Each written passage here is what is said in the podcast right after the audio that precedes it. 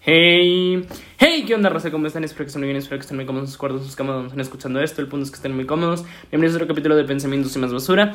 El día de hoy el capítulo se llama La Gran Herencia. Si no han escuchado los otros dos capítulos, se los recomiendo. Están aquí en Spotify para que sepan cómo está todo este rollo. Para recapitular un poco en donde nos quedamos en la lectura pasada, eh, vamos a recordar que Toti se sentó en su sillón.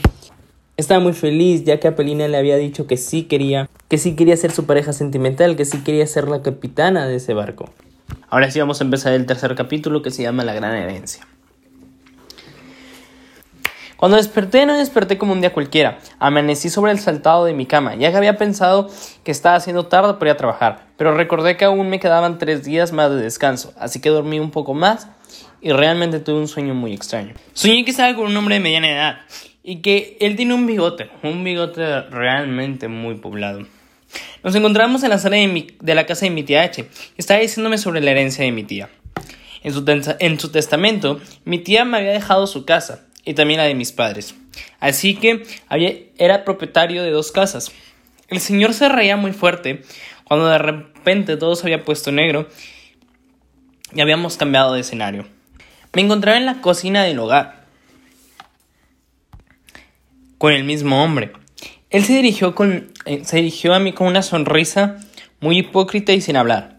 Cuando me levanté por la pizza, ya que el microondas había marcado el tiempo necesario que tenía que estar, sentí algo en mi estómago y efectivamente había sido que aquel hombre... Fue cuando desperté con un grito Abogado. Era la segunda vez en menos de siete días que soñaba que me trataban de asesinar.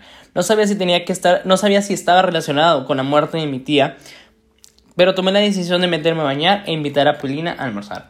Cuando llegué al taller, Abrina se encontraba en su oficina, pero desde la calle una persona me vio y le dijo a Pelina que yo estaba ahí. Ella salió corriendo y yo estaba afuera esperándola y cuando llegó me preguntó ¿qué necesitas? Le dijo con un tono muy alegre. Le dije, pues si necesito invitarte a almorzar. No sé si usted gustaría almorzar con un terrícola como yo. Ella respondió con un sí. Solo me dijo que esperara un momento y corrió al taller, tomó su bolso y una hoja de papel que llevaba en la mano, que claramente sabía qué era. Cuando estuvimos arriba del carro, ella me entregó el papel y me explicó qué era eso. Era lo que ella había visto cuando fue al funeral de mi tía el dibujo que le había pedido una noche antes. Cuando lo vi se parecía tanto a una papa con pies, mencionó. Le dije, le agradecí por aquel dibujo, aunque todo el camino no hablamos sobre eso, sino más bien ella me dijo que ya le había contado a sus padres sobre nuestro noviazgo. A los papás de Apelina no los veía hace mucho tiempo.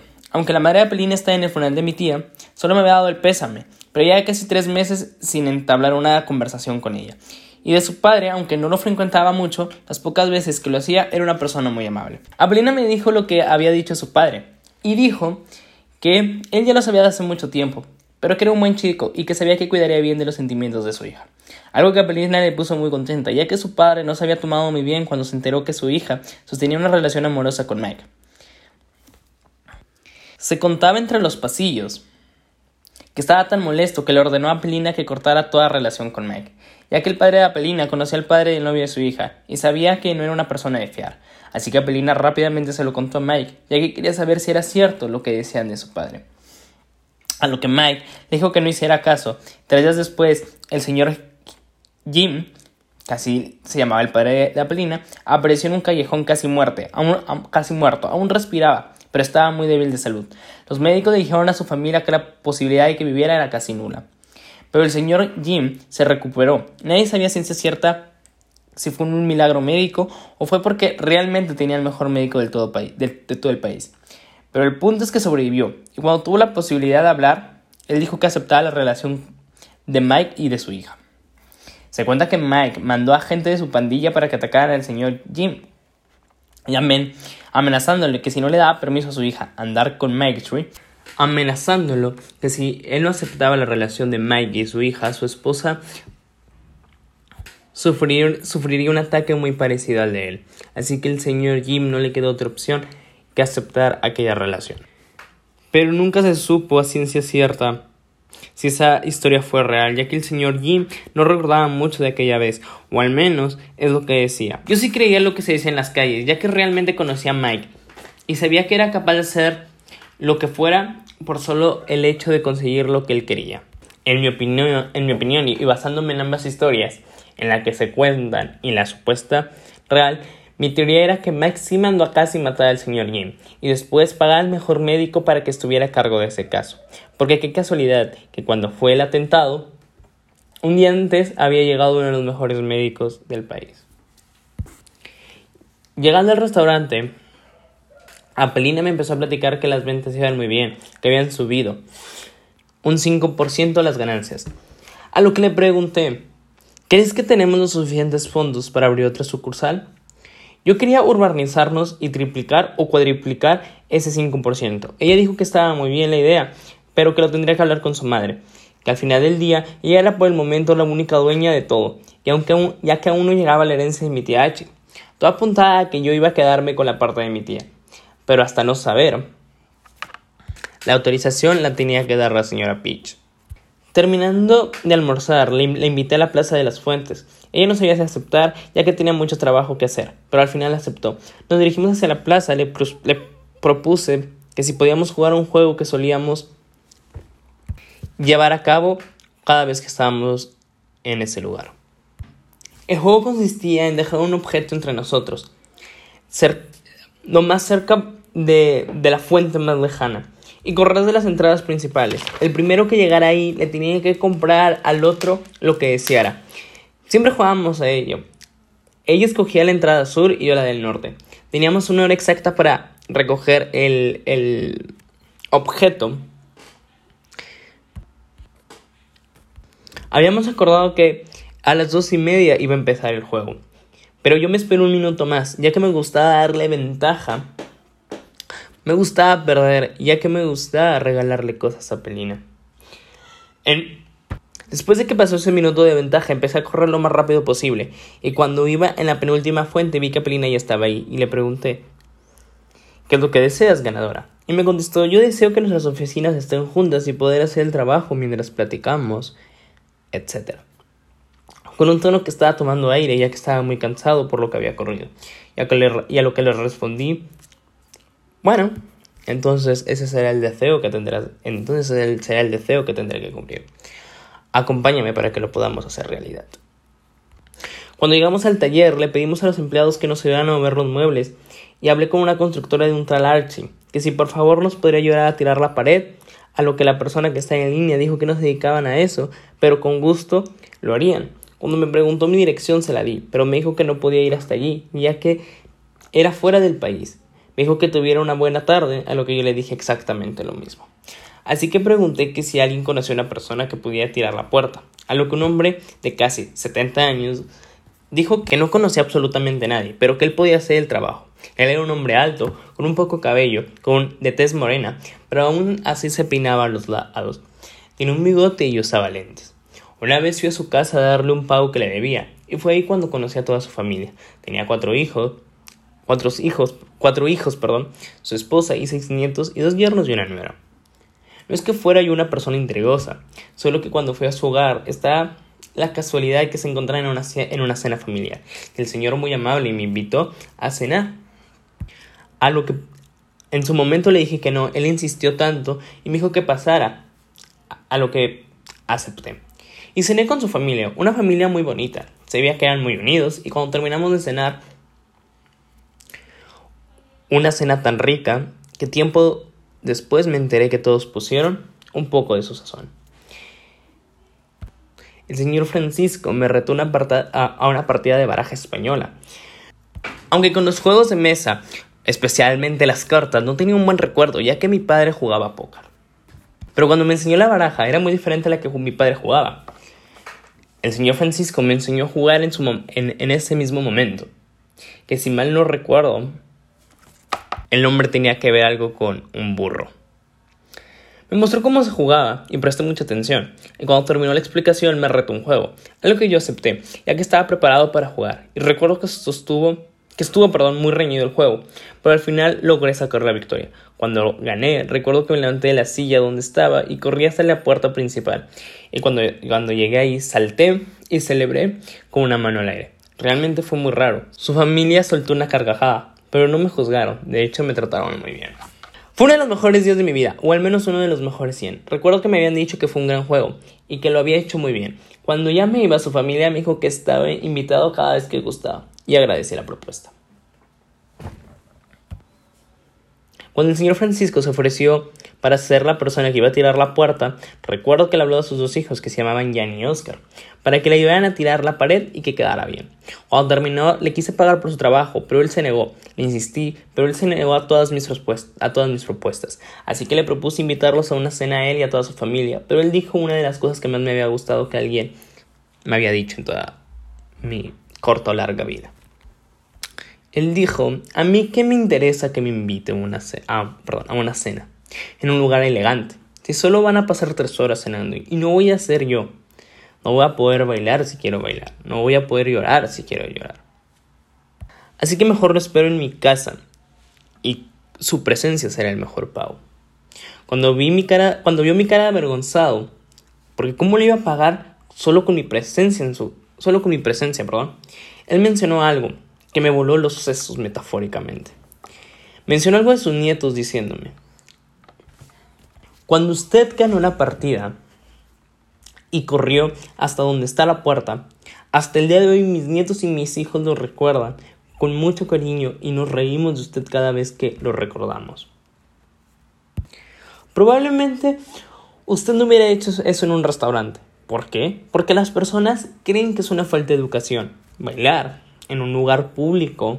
Y le voy a decir algo, los sentimientos no tienen educación, no tienen control, así que dígame usted, ¿hubiera saltado en un restaurante? Con tanta gente que se cree mejor que las personas que no tienen la posibilidad de pagar un restaurante, sintiéndose intocables, cuando ellos son terrícolas igual que usted y yo. Cuando yo muera quiero que mis nietos pasen por mi casa que yo construí con mis propias manos y digan a sus hijos o con las personas que vayan acompañadas. Miren, aquí mi abuelo invitó a un hombre a cenar y él se emocionó tanto que saltó de la emoción y celebró. Y que cuenten cómo construí mi casa, con amor. Para yo poder vivir con mis hijos y darles una vida que aunque no haya sido con riquezas, fue una vida digna. Y si voy a un restaurante o a otro lugar jamás sabrán cuál será el lugar. Creo que estoy de lo demasiado viejo y quiero dejar aunque sea un poco de historia. Y quiero que aunque sea mis nietos o mis hijos sepan por qué construí este lugar. Si fuéramos a otro sitio, no sé cuáles serían las razones por cuál fue construido.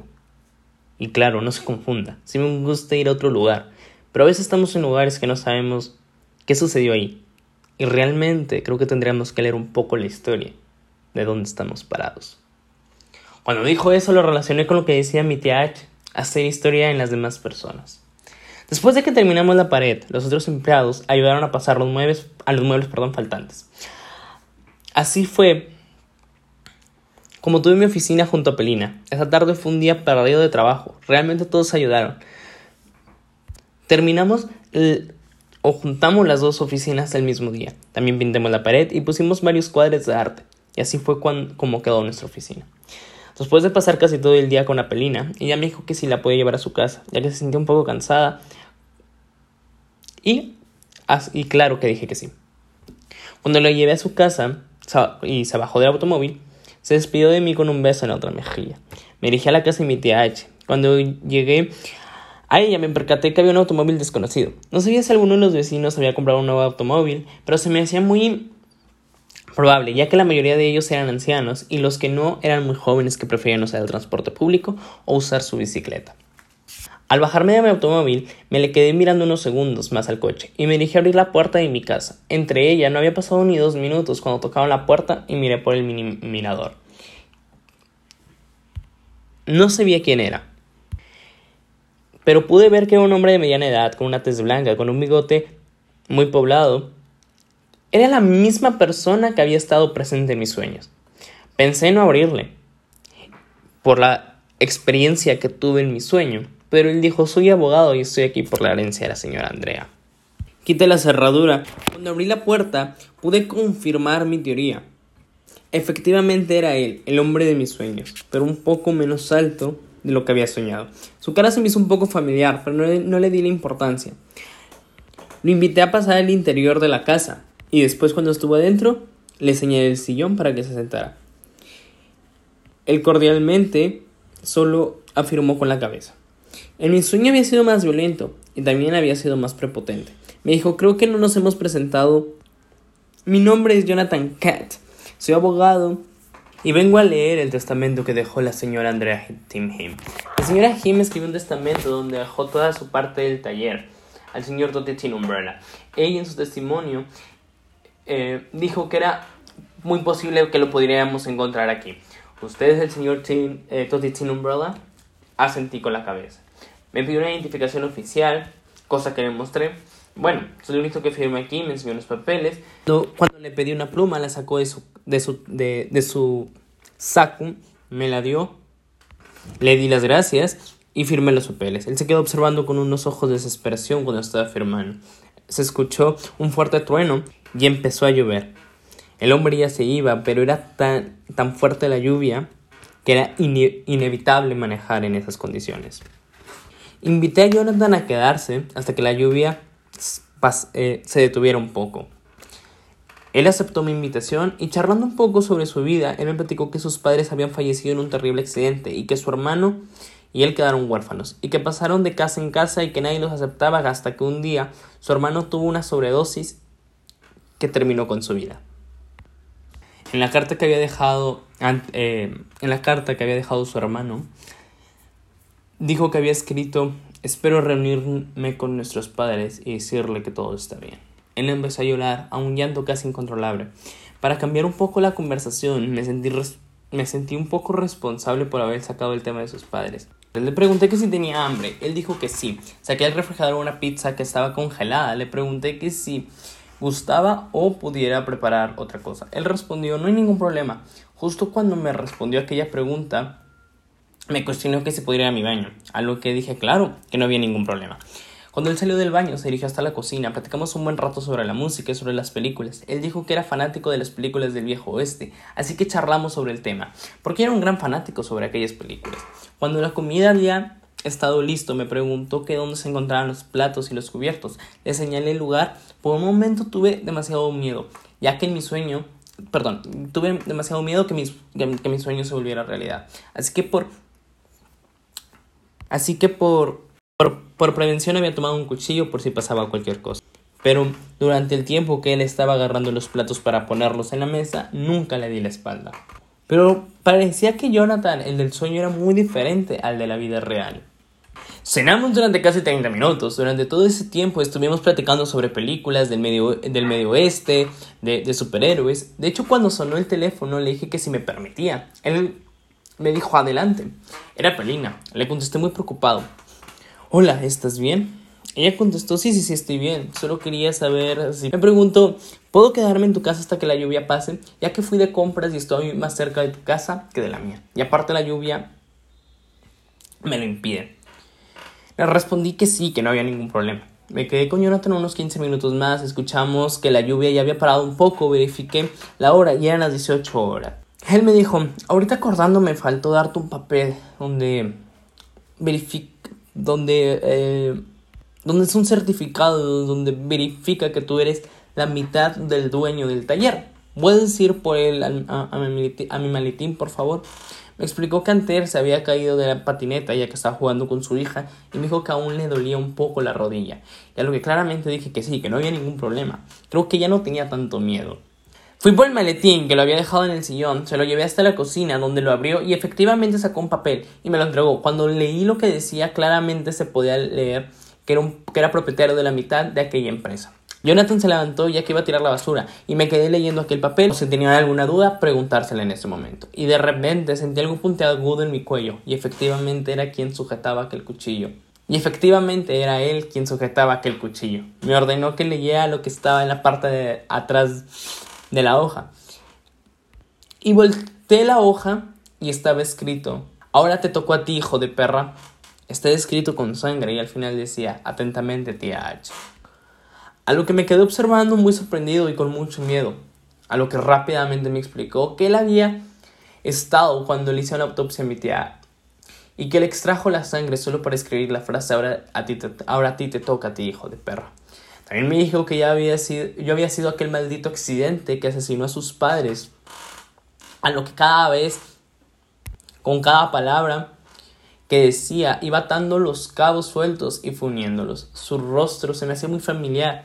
Pero ¿por qué sería? ¿Yo era el accidente que asesinó a sus padres? ¿Lo diré de una manera metafórica? Me pregunté. Pero fue cuando él reveló la verdad y entonces dijo, ¿crees que soy Jonathan, querido primo? Mi hermano murió de depresión. ¿Crees que no me Creo que no me he presentado de la manera correcta. Me llamo Chuck. ¿Crees que soy un maldito abogado? Por tu culpa tuve que asesinar a una familia, a, a un abogado que tenía familia, y robar su identidad, y tener que hacer y tener que hacer crecer este horrible bigote solo para estar aquí. Tuve que ver esas malditas películas del viejo oeste y música de rock and roll, que son aburridísimas. Así que primo, ten el boleto para morir. Espero nos veamos en la otra vida y si lo hacemos trataré de hacer lo mismo. Y después sentí una pequeña cortada. Y después sentí como una pequeña cortada. Pero cuando toqué en el sitio donde supuestamente me había hecho la pequeña cortada, realmente tenía una parte del cuello cortada donde salía demasiada sangre. Traté de poner mucha presión para que dejara de salir, pero mi, intento fue nulo. La sangre todavía salía como si alguien estuviera con una manguera. Estaba a punto de morir, pero, pero sin embargo no tenía miedo, solo estaba preocupado por Apelina, por lo que estaba dispuesto a hacer con ella. Pero él dijo, no me interesa asesinarla. ¿Para qué la quiero muerta? Si ella no me ha hecho nada. Así que no, te preocupes, a ella no le pasará nada. Lo dijo con un tono como si como cuando pasa aquel miedo que tienes. Cada vez perdía más fuerza, ya que me encontraba en el suelo hasta casi el punto de cerrar los ojos para siempre. En mi casa había un sistema muy avanzado que detectaba los movimientos y si estabas en el suelo te podía medir la presión del cuerpo y el oxígeno, etc. Si los sensores detectaban una presión baja, mandaban inmediatamente a los servicios de salud para que fueran a auxiliar. Teníamos esta tecnología gracias a Han, ya que él era un excomandante de la policía y como su vida era muy importante, habían implementado esa, habían implementado esa tecnología solo, la habíamos, como su vida era muy importante, por eso habían implementado esa tecnología. Solo habíamos utilizado dos veces. Una vez que me había desmayado y la segunda fue aquella ocasión, donde Chuck me había cortado el cuello. La probabilidad de que viviera era imposible. Mientras mi, mientras mi primo me dijo, no te lo encajé en el corazón, ya que quiero que divagues en tu propia locura hasta el punto que mueras, porque no pretendo darte ese privilegio de que mueras tan rápido. Se acercó a mí y tomó un poco de mi sangre y se pintó los párpados. Escuchaba, escuchaba como si estuviera a mil metros de mí. A lo poco que escuché era que él dijo, cuando llego, cuando lleguen tengo que entregarme. Lo último que recuerdo era una mujer diciendo, va a fallecer si no lo hacemos ahora. cerré los ojos un otro buen rato y recuerdo que vi toda mi vida pasar. Fue como si viviera casi 22 años y medio desde el día que cantaba con mi madre hasta el día que estaba con Apelina en Llora. Pero después de soñar, la última acción que había hecho antes de que me sucediera todo eso, pero después de soñar, la última acción que había hecho antes de que me sucediera todo, mi pensamiento se nubló. Y fue como, y sentía como si me había caído de mil metros hacia un fin que no existía. Hacia un fin que no existía. Y fue cuando desperté. Apelina estaba a mi lado y varios policías alrededor. Apelina, al ver mi intento de hablar, algo que no pude hacer en ese exacto momento, me tranquilizó y me dijo Chuck que Chuck se había entregado por su cuenta. Él dijo ser el responsable. De hecho, su declaración fue, no voy a sufrir por él, no pretendo ir de un lado a otro no y no dormir a gusto. Y aparte sé que es lo que hice, y no soy un cobarde, mi padre me lo enseñó bien. Una policía, un policía me dijo, Han te quiere como un hijo. Estaba muy orgulloso de ti, así que te vamos a cuidar. Muy bien. Mis compañeros y yo nos quedaremos aquí hasta que descubran si hay algún otro responsable. Cuando por fin llegó la doctora me dijo que mi estado de salud era crítico y dijo lo siguiente. Si usted está vivo fue porque corrió con suerte, pero si hubieran pasado tres segundos más, ahorita estuvieran haciéndole un buen funeral. Siguió hablando y dijo no, que no podría hablar por siete meses, dependiendo cómo reaccionaba mi cuerpo y cómo sanaba la herida. Dijo que me tendría que dirigir por los dedos. También mencionó que la persona que me lo había ocasionado sabía cómo perjudicarme, que a lo mejor, sabía que a lo mejor pudiese sobrevivir, sin embargo, no quería que no pudiese decir nada. O al menos, calculó todas las variables. Hoy tendrá la primera cirugía. Si todo sale bien, usted recuperará un 90% de movilidad en ambas manos. Señor, sé que es casi imposible lo que le voy a pedir, pero absténgase de llorar, porque si llora puede abrir donde lo han, donde lo han suturado, suturado. Señor, sé que es casi imposible lo que le voy a pedir, pero absténgase de llorar, porque si llora puede abrir de nuevo la herida, y esta vez no podrá sobrevivir. Vengo de su novia que ama su cumpleaños, así que si todo sale como está planeado, tendrá un 75% de su voz para el día de su cumpleaños. Algo que realmente me emociona mucho, aunque era un 75%, era un muy buen porcentaje, por lo menos podía hablar. Así que pasó todo el día entre cirugía y todo salió dentro de todo bien. Fue el día más triste de mi vida, y eso que he vivido con los Maggie. Pensé que Pelina iba a romper nuestra relación, pero una vez más me mostró que me equivocaba. Dijo que me comunicaría con ella mediante los dedos de los pies. Y eso ha sido todo por el capítulo del día de hoy. Espero que hayan sido de.